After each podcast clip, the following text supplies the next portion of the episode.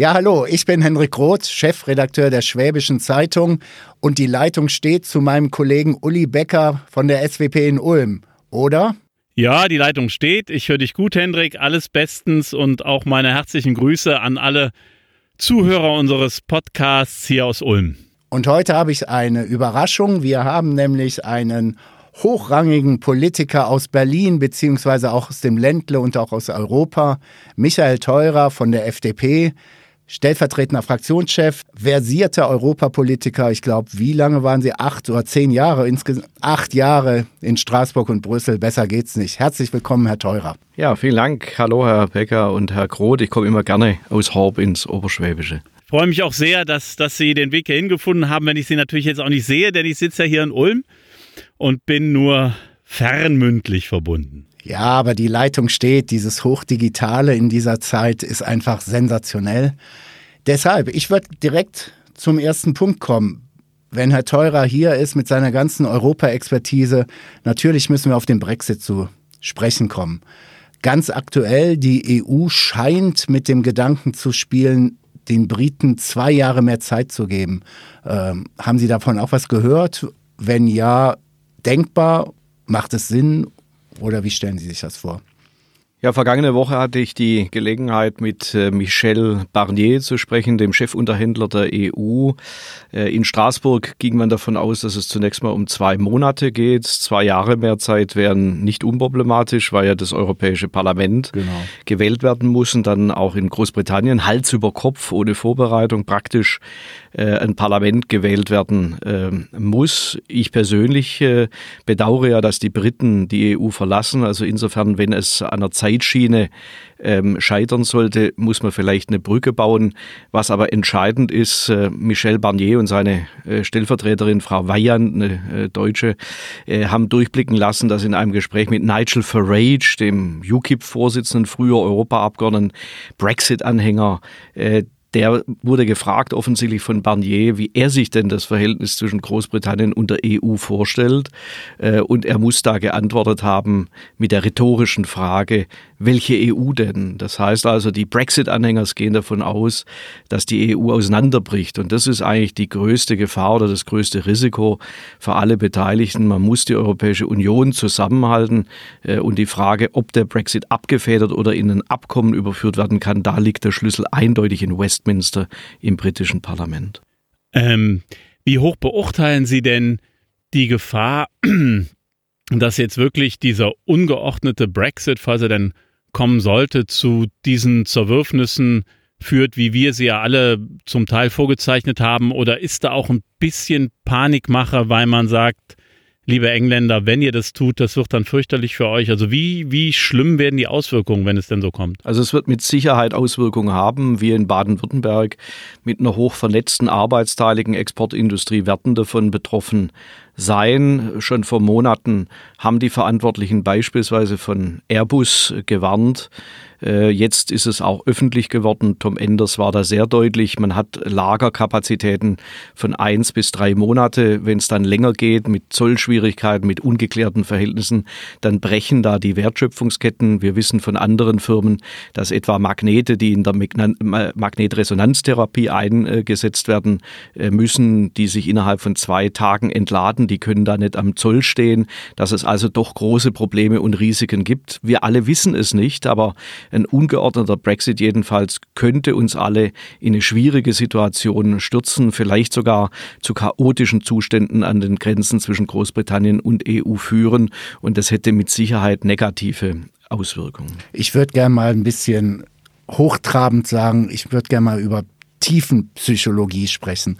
Wir hören jetzt wirklich seit Monaten und sehen es ja auch de facto, was für Probleme durch den Brexit entstehen. Ähm, da kann man ja auch gar nicht mehr drum herum debattieren, sondern man sieht es, was Sie jetzt gerade gesagt haben mit Airbus oder nehmen wir die Pharmaindustrie, die halt äh, dann keine Zulassung für ihre Medikamente bekommt und so weiter und so fort.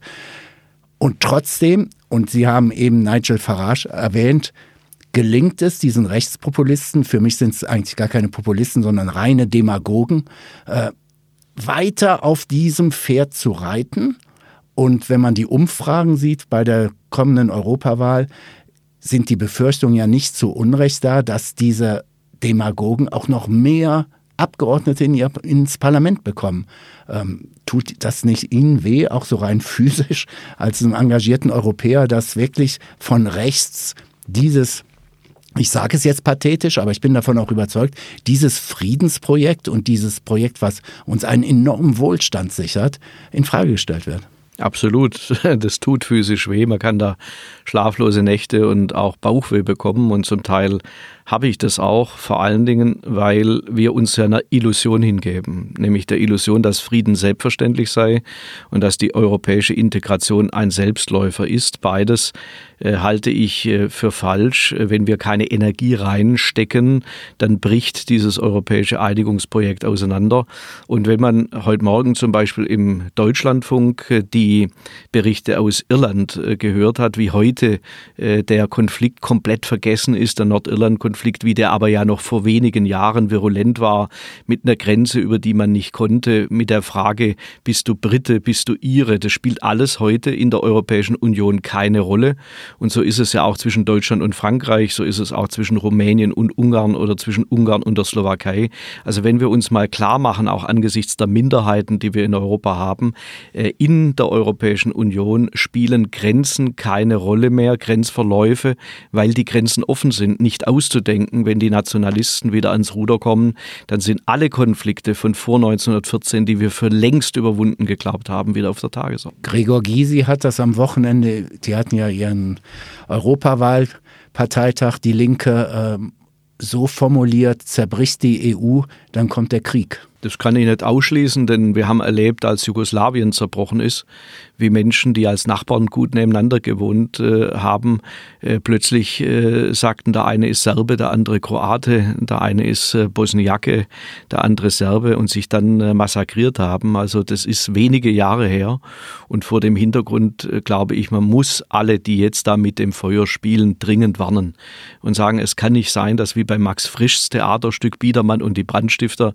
die einen, die äh, Ölfässer unters Dach schaffen äh, und die anderen kräftig zündeln. Also die Lehre aus der Geschichte ist, dass die europäische Integration das beste Friedensprojekt ist und deshalb sollten wir alles tun, dass diese Europäische Union eben nicht scheitert, dass es keine weiteren Austritte gibt, sondern dass wir beieinander bleiben, schon allein, um dieses Friedensprojekt zu sichern. Wir sind ja gelebte Europäer, denn früher war die SWP und die schwäbische, wie soll ich sagen, Konflikt und so weiter. Und heute machen wir eine gemeinsame Sendung, die ja, dann früher, auch noch interessant ging eine ist. unsichtbare Grenze zwischen unseren Verbreitungsgebieten hindurch und heute ist das alles aufgelöst. Wie die, wie die Ungarn haben wir den Zaun durchschnitten.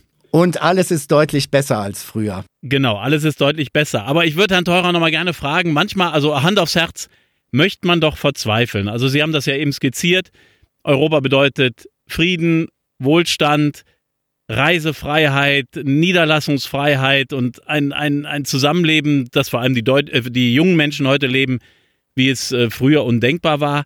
Und trotzdem, jetzt mit Verlaub, kapieren die Menschen nicht, was sie daran haben. Also was haben wir falsch gemacht und kann man da nicht manchmal äh, vor, vor, Verzweiflung, äh, ja, verzweifeln an dieser Politik?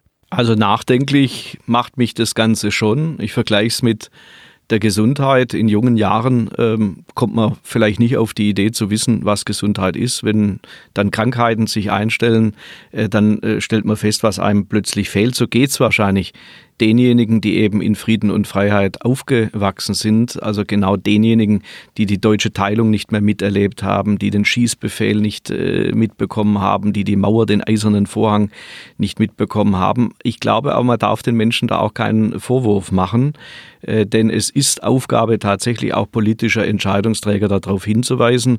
Und bei Europa habe ich den Eindruck, dass tatsächlich insbesondere nationale Politiker, die Regierungen in Berlin, in Paris, in den anderen Hauptstädten häufig ja nach Brüssel gefahren sind, dort nationale Interessen in den Vordergrund gestellt haben äh, und die Kompromisse, die dann mühsam gefunden wurden, was normal ist in einem solchen Gebilde, die hat dann niemand mehr verteidigt. Das waren dann die Waisenkinder. Also ich glaube, dass die politischen Entscheidungsträger schon auch ein gerüttelt Maß an Verantwortung für das zerrissene Bild der Europäischen Union haben. Und letzter Punkt in dem Zusammenhang, der mich vor allen Dingen besorgt, wir haben jetzt einen Präsidenten im Weißen Haus in den USA, der ja mehr oder weniger offen ankündigt, dass er die Europäische Union zerstören will. Es ist auch kein Zufall, dass Nigel Farage als einer der ersten Donald Trump gratuliert hat.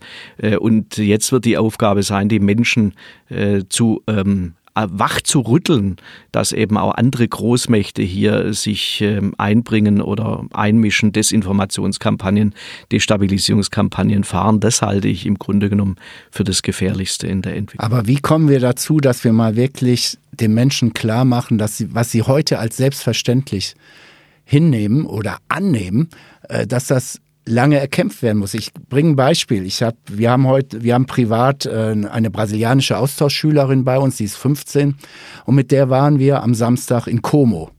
Äh, und während wir im Auto sitzen, strahlt sie mich an und sagt, ah, ich habe an alles gedacht, ich habe meinen Reisepass dabei, wo ich sage, mach dir mal keinen Kopf, wir werden sowieso nicht kontrolliert. Und sie mich anguckt, wie? Wir fahren doch durch Österreich, die Schweiz und dann nach Italien, wo ich sagte, ja, das ist alles der Schengen-Raum, du wirst sehen, wir werden nicht kontrolliert. Sie hat mir kein Wort geglaubt. Und dann fahren wir rüber und sie sagt, das stimmt ja alles. Die war sprachlos, eine 15-Jährige. Und die hat begriffen von einem anderen Kontinent, der in großen Problem steckt, wie wichtig so eine Zusammenarbeit ist. Und sie hat es als, als 15-Jährige, hat sie hat es einfach als ganz toll. Die, die, hat ja keine großen politischen Gedanken dahinter gehabt. Aber sie hat sich gesagt, wie toll ist das denn? Ich muss mich nicht ausweisen. Ich kann einfach von Oberschwaben nach Italien fahren, ohne kontrolliert zu werden. Was für eine tolle Sache. Also das ist eine der Erfolgsstories der ja. Europäischen Union, dass es jetzt äh, zum Beispiel einen Binnenmarkt bei den Roaming-Gebühren gibt. Ein anderer, dass wir eine Währung haben, wo wir in 19 Ländern nicht umtauschen müssen, ist der nächste. Da gibt es eine ganze Reihe von Vorteilen. Ich glaube im Übrigen auch, dass die Kritik an der Europäischen Union nur eine Spitze des Eisberges ist, denn wir haben im Grunde genommen eine Legitimations- und Vertrauenskrise in die parlamentarische Demokratie. Das merken wir ja mit den Gelbwesten in Frankreich. Wir haben es gemerkt äh, mit den Links- und Rechtspopulisten der Lega und der Cinque Stelle in Italien. Und auch bei uns gibt es ja diese Diskussion. Und da, glaube ich, müssen wir äh, in die Diskussion mit den Bürgerinnen und Bürgern kommen. Ich treffe jedenfalls zunehmend Menschen, äh, die mit leuchtenden Augen aus China zurückkehren und sagen, guck mal, da wird eine Stadt innerhalb von zwei Jahren aus dem Boden gestampft und ihr kriegt in Deutschland nicht mal einen Flughafen äh, hin. Also es gibt Dysfunktionalitäten in unserem Land und da zweifelt der eine oder andere an der Funktionsfähigkeit der Demokratie. Ich sage, man muss die Demokratie nicht abschaffen, um einen Tunnel äh, zeit- und kostengerecht fertig zu bauen. Das haben die Schweizer ja bewiesen. Jetzt steht ja die EU vielleicht vor einer sehr großen Zäsur. Am 26. Mai sind Wahlen. Und so wie es aussieht, werden die, die beiden großen Blöcke, die EVP und die Sozialdemokraten nicht mehr gemeinsam eine Mehrheit bilden können. Was, was kommt da auf uns zu und was kommt da auch an Verantwortung ähm, auf den liberalen Block zu? Also wie, wie, wie, wie werden wir diese Populisten verhindern und womit rechnen Sie, wenn halt, Sie sprachen nämlich gerade von der Dysfunktionalität und wenn die Populisten, die ja in den pessimistischen Umfragen bis zu 30 Prozent bekommen, wenn die dann Sand ins Getriebe noch weiter streuen? Fakt ist, dass äh, die Uneinigkeit der Nationalstaaten in wichtigen Fragen, etwa dem Schutz der Außengrenzen, dazu geführt hat, dass die EU blockiert war. Und die Gefahr besteht tatsächlich, dass äh, wenn eben die Extreme rechts und links noch stärker werden, Marine Le Pen ist ja schon Mitglied des Europäischen Parlaments, es gibt also auf der extremen Rechten äh, schon eine starke Gruppe, es gibt aber auch auf der extrem linken Europaskeptiker, dann wird es natürlich schwieriger. Gleichzeitig erleben wir ja aber auch in den vergangenen Jahren eine faktische große Koalition aus Christdemokraten und Sozialdemokraten. Die wird ihre Mehrheit verlieren und wir setzen als proeuropäische, aber reformorientierte äh, Gruppierung der Liberalen, die ja immerhin fünf Kommissare stellt, die sieben Regierungschefs stellt. Ich meine, äh, manchmal wird es in Deutschland ja gar nicht richtig wahrgenommen. Äh, gibt es einen grünen Regierungschef in Europa? Nee, gibt es nicht. Gibt es liberale Regierungschefs? Ja, eben mehr als sogar sozialdemokratische. Und insofern wird es auch uns ankommen. Äh, wir versuchen ja gerade ein neues äh, Bündnis zu schaffen, auch mit den Zentristen von Macron. Ähm, wir glauben, dass es wichtig ist, in der Mitte eine proeuropäische Reformkraft zu schaffen und daran arbeiten wir. Sagen wir mal, vor zwei, drei Monaten noch hätte jeder gesagt, was für ein großartiger Coup für die FDP gemeinsam mit Macron äh, in die Europawahl zu gehen. Jetzt ist eher, zumindest können paar Skeptiker sagen, so richtig doll läuft es ja jetzt auch für Macron nicht und weisen auch darauf hin, dass Macron ja manche Positionen hat, die von der FDP abgelehnt werden. Ja, mit Sicherheit ist äh, eben La République en Marche und äh, Macron äh, nicht die französische FDP. Äh, aber trotzdem und umso bemerkenswerter ist es ja, dass wir äh, als europäische Liberale hier in ein Bündnis äh, mit Macron und anderen demokratischen Kräften der Mitte gehen. Macron jedenfalls hat mutige Reformen im eigenen Land angepackt. Er will die Wettbewerbsfähigkeit seines Landes nach oben bekommen. Er reformiert den Staatsapparat, auch gegen massive Widerstände. Man kann es an den Fernsehbildern sehen. Er senkt die Steuern wie Donald Trump, sodass Deutschland praktisch das Land mit den höchsten Unternehmenssteuern äh, weltweit in der OECD jedenfalls bleibt. Also wir sehen äh, bei Macron jedenfalls einen Reform- und Entscheidungswillen, den wir bei Angela Merkel vermissen.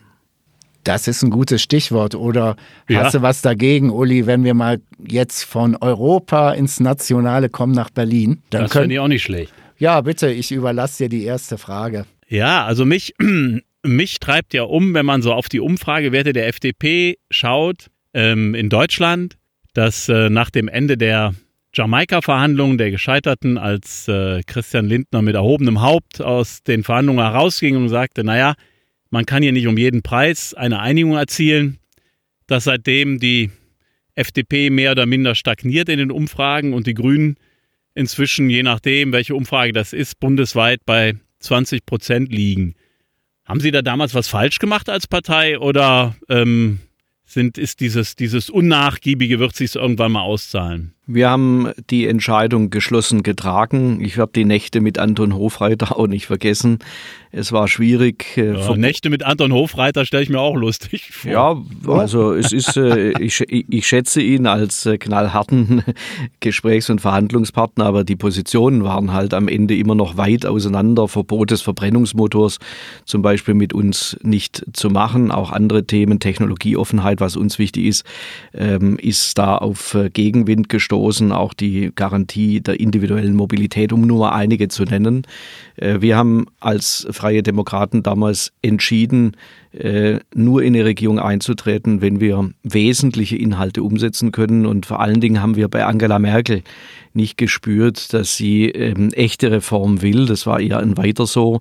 Deshalb tragen wir die Entscheidung konkret mit. Jamaika ist für viele ein Sehnsuchtsort, der nicht erreichbar gewesen wäre. Aber wie gesagt, es ist erstens Vergangenheit. Zweitens ähm, hat sich ja meine Position in der FDP auch durchgesetzt, die besagt, sollte es zu einem Wechsel im Kanzleramt an der Spitze der CDU geführten Bundesregierung kommen, ist für die FDP eine Wiederaufnahme von Gesprächen möglich. Dabei geht es uns um Inhalte, etwa ein Digitalministerium, eine gesamte Digitalisierungsstrategie, äh, eine andere Technologie- und Innovationspolitik. Wir sind da gesprächsbereit, das ist der eine Punkt. Und der zweite Punkt, so schlecht äh, sind die Umfragewerte nicht. Wenn ich an 2013 mich erinnere, in der Zeit, als ich Landesvorsitzender wurde und im Bundespräsidium mit Christian Lindner gemeinsam langsam die Wiederaufbauarbeit begonnen habe. Da lagen wir äh, in Baden-Württemberg bei drei Prozent, waren bundesweit gar nicht mehr messbar. Vor dem Hintergrund sind nicht nur die 10,7 Prozent äh, bei der Bundestagswahl, zu der wir ja in Baden-Württemberg mit 12,7 Prozent ordentlich beigetragen haben, ein tolles Ergebnis, sondern auch die Umfragewerte zwischen 7 und 10 Prozent. Wir sind ja jetzt wieder in den Umfragen auch durch die Bank gestiegen. Also wer hätte das damals gedacht? Klar, wir ruhen uns auf dem Ergebnis nicht aus, weil wenn die die Volksparteien schwächeln und andere Parteien wie die Grünen zulegen, dann ist das für uns ein Ansporn. Aber es darf halt nicht zu Lasten unseres Markenkerns gehen. Und der heißt eben mehr Chancen durch mehr Freiheit. Einspruch, Euer Ehren. Ähm ja, Sie haben recht. Sie kommen aus dem Aus. Äh, das war auch eine große, das muss man einfach mal objektiv und auch sachlich festhalten, eine große Leistung von Christian Lindner und seinem kleinen Team, die FDP wieder auf Bundesebene so stabil nach oben zu bringen. Nichtsdestotrotz, wenn man sich das letzte Wochenende anschaut, im Prinzip braucht sie trotzdem keiner. AKK mit Görin Eckert und so weiter und so fort. Ähm, wenn ich jetzt, ich versuche mal ein CDU-Stratege zu sein oder ein Grünen-Stratege, dann würde ich jetzt erstmal sagen, ach, machen wir es doch lieber zu zweit als zu dritt. Also, dass Frau Kramp-Karrenbauer sich schwarz-grün vorstellen kann, äh, ist weder verwunderlich noch eigentlich eine große Zeitungsmeldung wert. Äh, interessant wäre gewesen, wenn Kramp-Karrenbauer gesagt hätte, sie könnte sich schwarz-gelb vorstellen. Aber sie hat äh, ja auch mal die Liberalen im Saarland rausgeschmissen. Genau. Und als der Landesvorsitzende der FDP gerade bei seiner Frau im Kreissaal war, das lässt auch viel über das christliche Menschenbild vielleicht erkennen. Frau Kramp-Karrenbauer hat in ihrer Zeit als Ministerpräsidentin zwischen 2011 und 2017 jedenfalls wirtschaftspolitisch nicht reüssiert. In der Zeit ist die Wirtschaft in Deutschland insgesamt um über 9 Prozent gewachsen. Im Saarland ist sie um minus 0,4 Prozent gewachsen, also sie ist geschrumpft. Da sage ich jetzt mal als Baden-Württemberger, sowas muss erst mal nahe bringen. Äh, also Frau Kramp-Karrenbauer steht eben gerade nicht für den Marktwirtschaftsflügel der CDU. Eine überraschende Meldung wäre, wenn sie sagt, sie kämpft mal für ein schwarz-gelbes Projekt, eine Reformkoalition wie zum Beispiel in Nordrhein-Westfalen.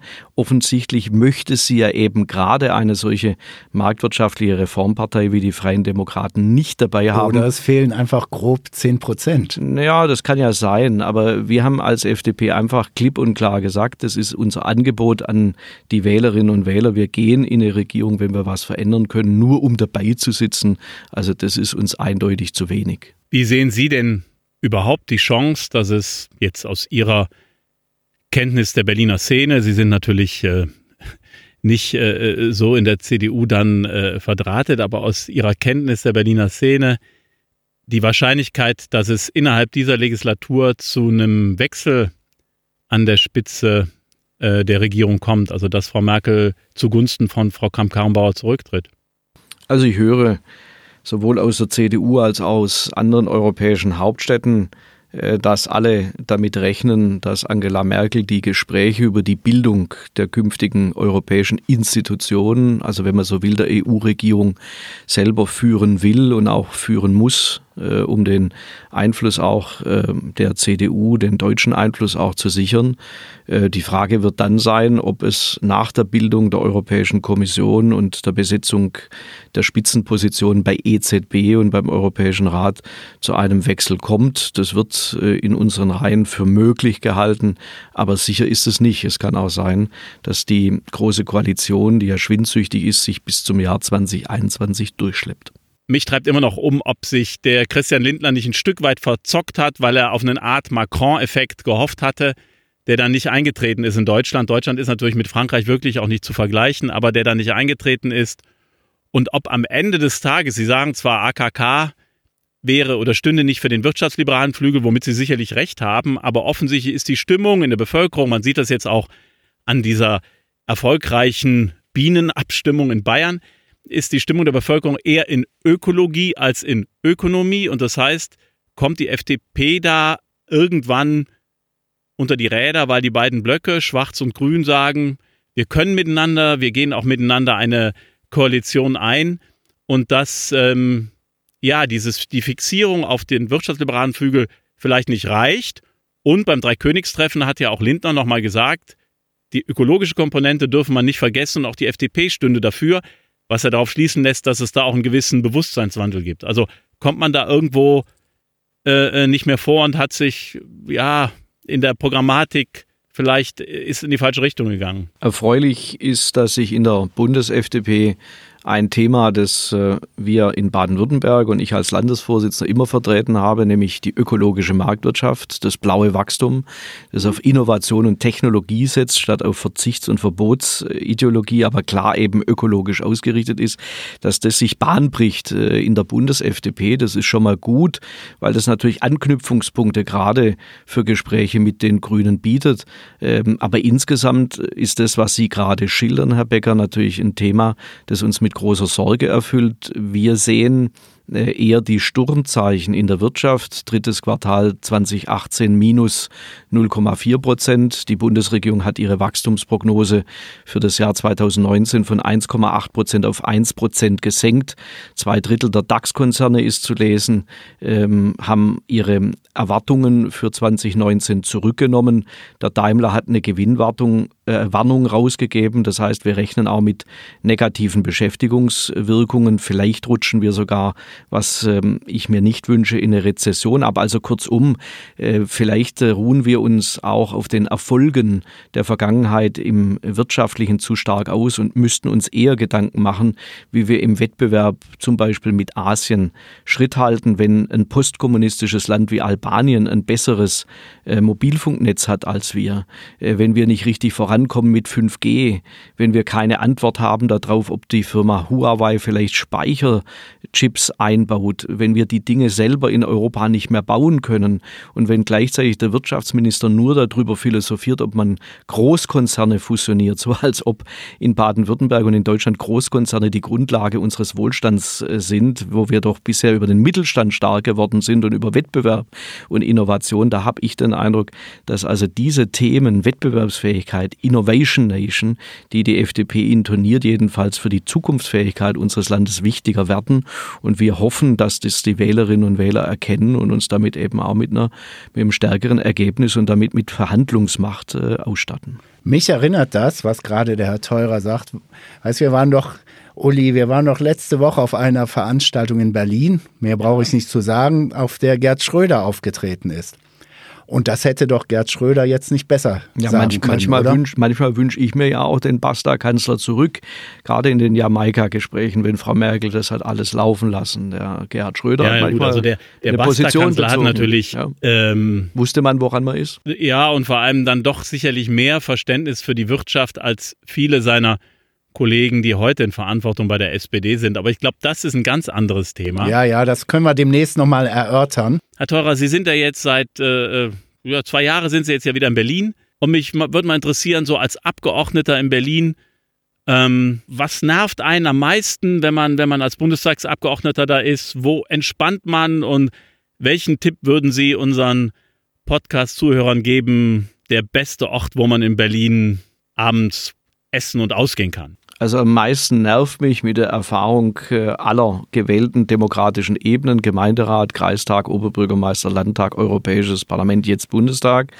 dass der Deutsche Bundestag zum Beispiel im Verhältnis zum Europäischen Parlament äh, seine Rechte als Parlament nicht genug in Anspruch nimmt. Er könnte äh, also fraktionsübergreifend hier auch die Regierung stärker zwingen, Präsenz zu zeigen. Er könnte Gesetzesvorlagen verändern. Das würde ich mir wünschen, also ein starkes äh, Parlament. Und Aber ich muss mal einhaken, 700 Leute sitzen im Parlament und wenn ich die Debatten auf Phoenix gucke, sehe ich immer nur 13 oder 20. Wo sind die anderen alle? Also wenn die mal Stärke zeigen sollten. Das stimmt natürlich nicht, aber äh, Fakt ist klar, das sind arbeitsteilige Diskussionen, äh, wo die Fachleute dann an den Diskussionen teilnehmen.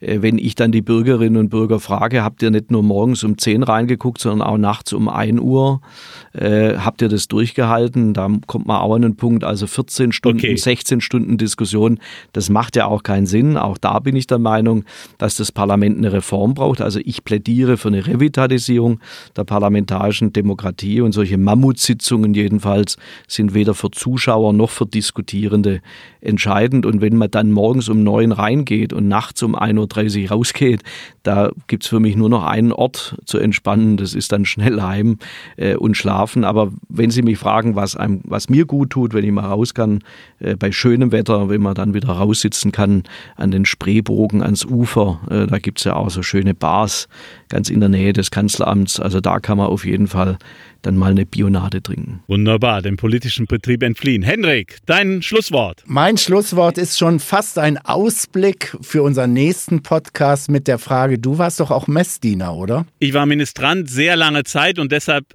schmerzt mich das, was ich in Rom gesehen und gehört habe, sehr. Und darüber sollten wir nächsten Montag mal richtig lange sprechen. Ich denke, da haben wir genügend Gesprächsstoff. Äh, man, wir werden, glaube ich, gar nicht so ein Pro und Contra haben, aber wir können schon mal ein bisschen ins Detail gehen und vielleicht macht es deshalb auch ein bisschen Sinn, mal die nächsten Tage erstmal ins Land gehen zu lassen, um zu sehen, wie was bewertet wird, was der Papst gesagt hat oder auch nicht gesagt hat.